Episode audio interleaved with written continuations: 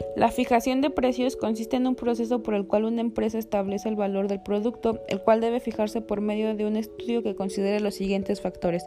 Costo de producción, esto desde la obtención de la materia prima hasta el culminar con la elaboración del mismo producto.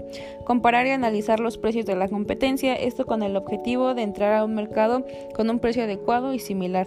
La calidad del producto nos ayuda para determinar su precio, ya sea de una excelente calidad que supera a otras marcas o de una calidad regular a la de la competencia. Aspectos a considerar para fijar el precio es la rentabilidad de la empresa. Esto se refiere a la capacidad que posee la empresa en cuanto al presupuesto disponible.